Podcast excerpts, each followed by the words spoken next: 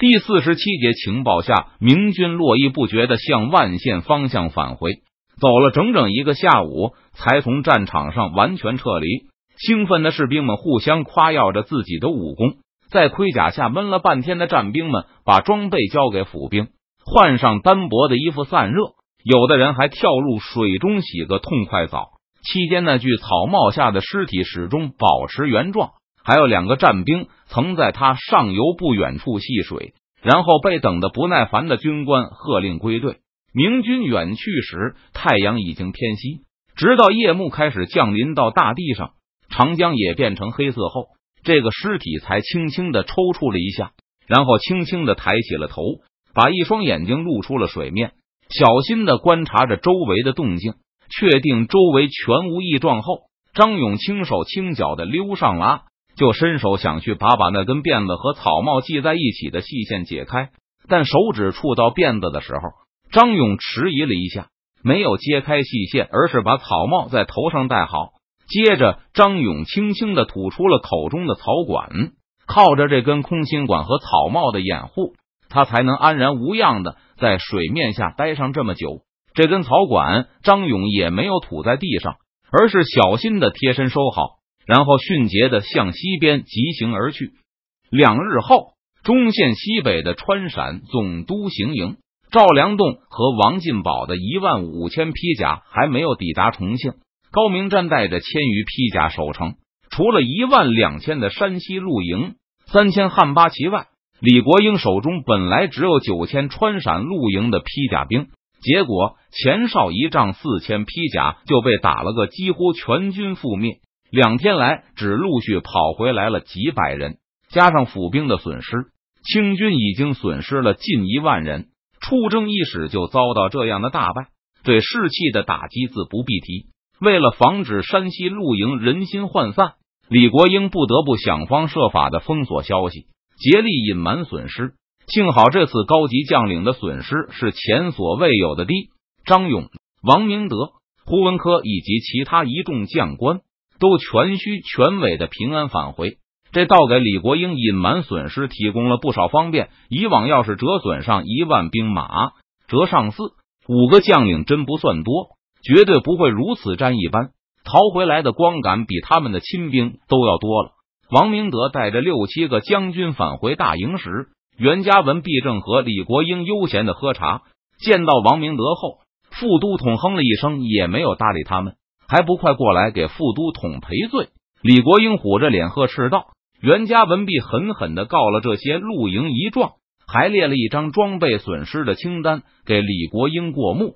副都统。”都是末将无能，王明德和其他露营将领连忙躬身告罪。副都统大人大量，给末将们一个立功赎罪的机会吧！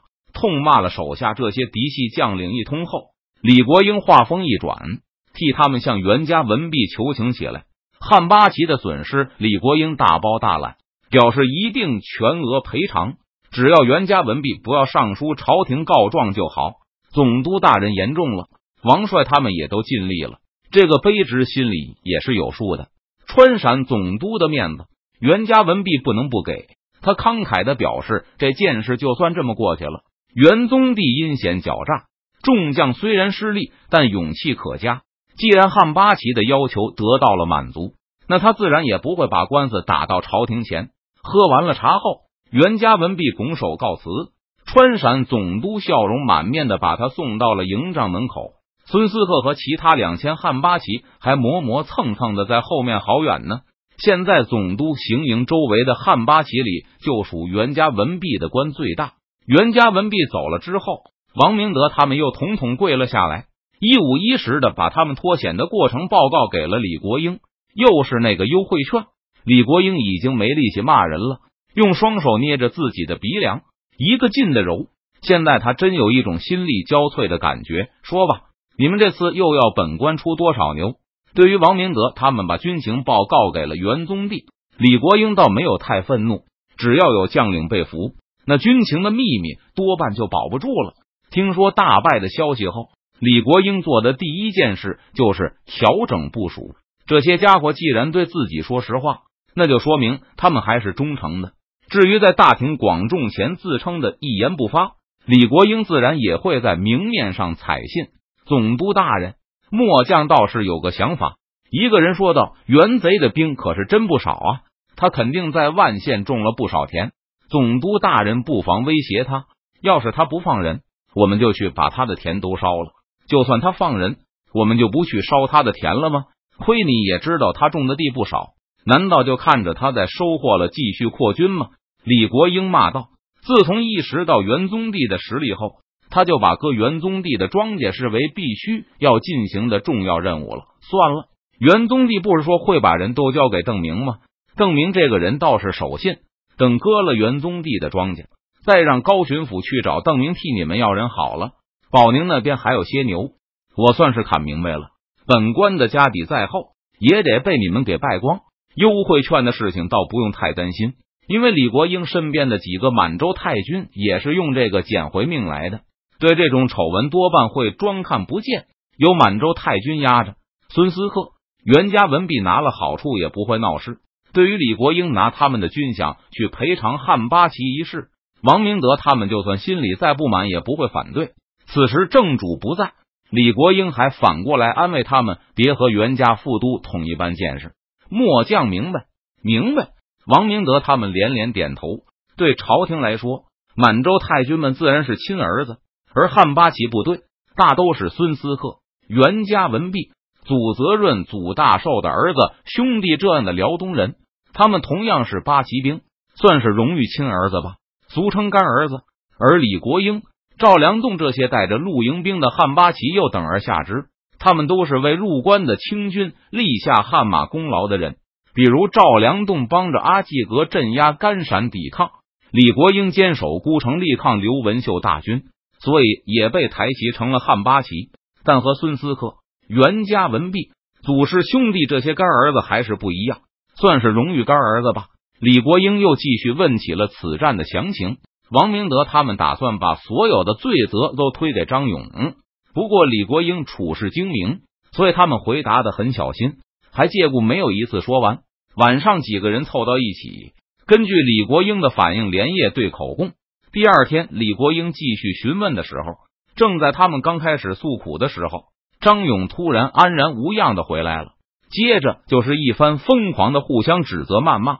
老于军务的李国英只听了片刻，就被气得七窍生烟，一拍桌子，打断了他们的唾沫横飞的互相指责。张勇、王明德，你们都想占便宜，谁也不肯吃亏。为了占便宜，发假信号骗友军。把真的信号当成假的看，然后干脆为了逃生发假信号，结果明明能赢的仗硬是打输了，五千对五千，居然被打了一个全军覆灭，几乎气炸了肺的老董督站起身，冲着张勇、王明德大骂了几句，突然感到一阵头晕目眩，眼前一片模糊，耳边响起一片惊呼声，有张勇的，也有王明德的，快把总督大人扶起来，不好了！快叫大夫啊！大夫呢？总督大人昏过去了。同一天，徐州新任徐州知府袁相和邓明讨论着政务。徐州到成都之间的驿站系统已经建立起来了。为了养驿站的人员和马匹，成都可是没为此少花钱。这个系统建立好之后，就有人提出，是不是也建立一道去万县的驿站系统，以便加快和元宗帝的联系？若是驿站沿着长江设立，那么就和督府到这里的一样，顺流的快报用船，逆流的用马，可以节约一半的费用。不过，即使节约一半，花费还是太多了。袁相已经做了一个简单的预算出来，从徐州到万县的距离可比到成都远得多，而且路上还有重庆这个钉子，驿站肯定要考虑自卫能力，还需要配属侦察力量，这些花费都加起来。维持费用恐怕是成都、徐州驿站系统的十倍，太多了。邓明扫了一眼预算表，就把它扔到了一边。李国英根本不敢出嘉陵江，没有什么紧急的军情需要传达，浪费钱。我也觉得是这样。袁相完全赞同邓明的看法。虽然逆流的情报传递慢了一点，但是一年来从来就没有过需要紧急送入成都的军情。如果花费巨资建立这套系统，参议院那帮一天到晚闲着没事干的青城派，估计又要说三道四。尤其是万县的守将还是元宗帝，青城派估计又要大放厥词，说袁相是有私心。就算想帮助元宗帝，袁相也可以选择给万县多送点物资去，完全没有必要把钱花在这个没用的驿站系统上。我一直听说这江人头脑很灵活，可是，在打仗这方面，实在和榆木疙瘩差不多。讨论完公务后，邓明和袁相闲聊起上次去江南的见闻。自从他回来后，两人一直没有时间像今天这样坐在一起好好聊聊。提督何出此言？我一而再、再而三的和张尚书的那些手下说，打仗终究还是要堂堂正正的和敌人在战场对决，不要整天想着偷袭。邓明无可奈何的说道：“无论是上次还是这次。”周山军，尤其是张黄岩的嫡系，都对堂堂正正的阵地战战术不是很上心，而对如何化妆偷袭非常感兴趣。可他们就认定了，打仗就是化妆成鞑子，然后趁着敌人睡觉或者吃饭的时候去偷营。他们真是太固执了。袁相也感到非常不可思议。邓明所向披靡，周山军居然会不相信他的军事眼光，尤其是邓明还有高邮湖大捷的光环。周山军这么固执，简直是不可理喻。背地里贬损了一通张黄岩和周山军的顽固后，袁相又问道：“提督还没有给我好好讲过高邮湖一仗的经过呢？”哦，邓明精神一振，这仗我们先是化妆成鞑子，然后趁着清军睡觉的时候去偷袭他们的营地，